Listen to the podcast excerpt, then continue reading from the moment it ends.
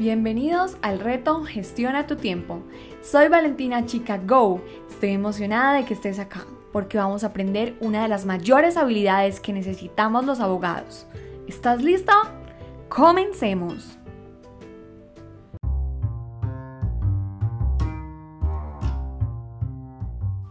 Cuando somos abogados podemos tener imprevistos, pero sabemos que lo más importante es el cumplimiento de los objetivos.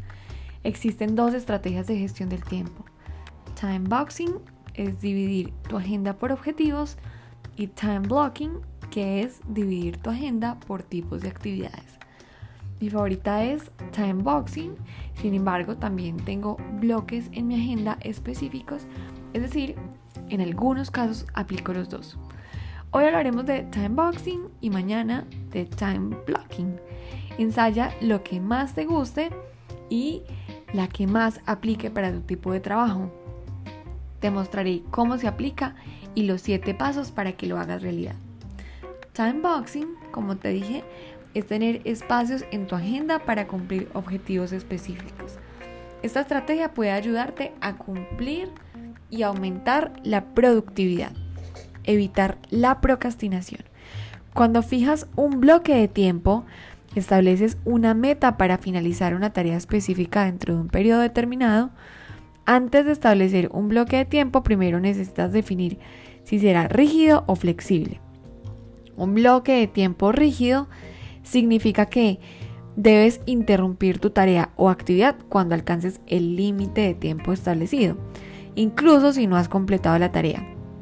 Por ejemplo, si dije que voy a estudiar un caso de 9 a 10 de la mañana y llegan las 10 de la mañana, debo pasar a la siguiente actividad.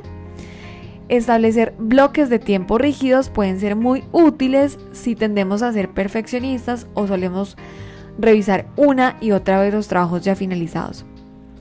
Los bloques de tiempo rígidos también pueden asegurarnos de que abordemos todas las tareas pendientes. Del mismo modo, pueden ayudar a que se traten todos los temas de una agenda en una reunión. Por otra parte, un bloque de tiempo flexible puede aportar un poco más. Durante un bloque de tiempo flexible, el límite de tiempo establecido es una sugerencia de que debes concretar esa reunión o esa tarea y debes pasar a la siguiente.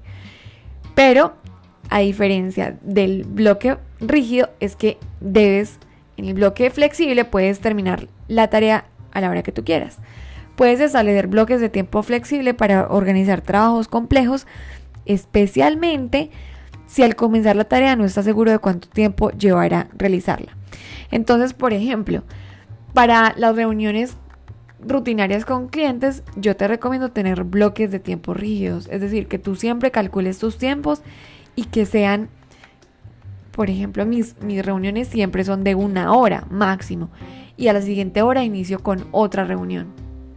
Mientras que para, por ejemplo, presentación de propuestas o visita a empresas o estudio de casos, prefiero los bloques flexibles porque me permiten más flexibilidad de tiempo. Entonces podemos optar por un bloque de tiempo rígido o flexible según nuestros objetivos en específico laborales. Además, no necesariamente debemos usar uno u otro, es decir, yo no tengo que decir siempre voy a usar un bloque de tiempo rígido.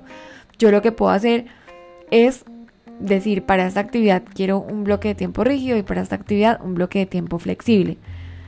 Y generalmente establezco bloques de tiempo rígidos, pero en el caso de que yo no tenga ninguna reunión a la siguiente hora, pues puedo volverlo flexible. Entonces, eso nos permite en trabajar en la función específica para cumplir la expectativa respecto de la tarea. Vamos a ver los siete pasos para trabajar los bloques de tiempo. Entonces, lo primero, vamos a identificar la tarea. Lo segundo, vamos a identificar un tiempo estimado para cada tarea. Lo tercero, vamos a decidir si es un bloque de tiempo rígido o flexible. Lo vamos a agendar en nuestro calendario y vamos a trabajar con un bloque de tiempo con la técnica Pomodoro. Evita las distracciones durante el bloque de tiempo para mantenernos concentrados en la tarea que estamos realizando. Finaliza y tómate un descanso. Asigna bloques de tiempo en tu calendario y nos vemos mañana. Ah, por supuesto, pon en tu calendario el espacio para este reto Desde ya te está cambiando tu productividad.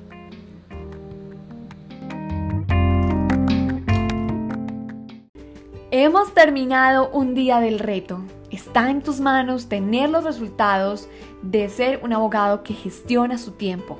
Vamos, ponle acción.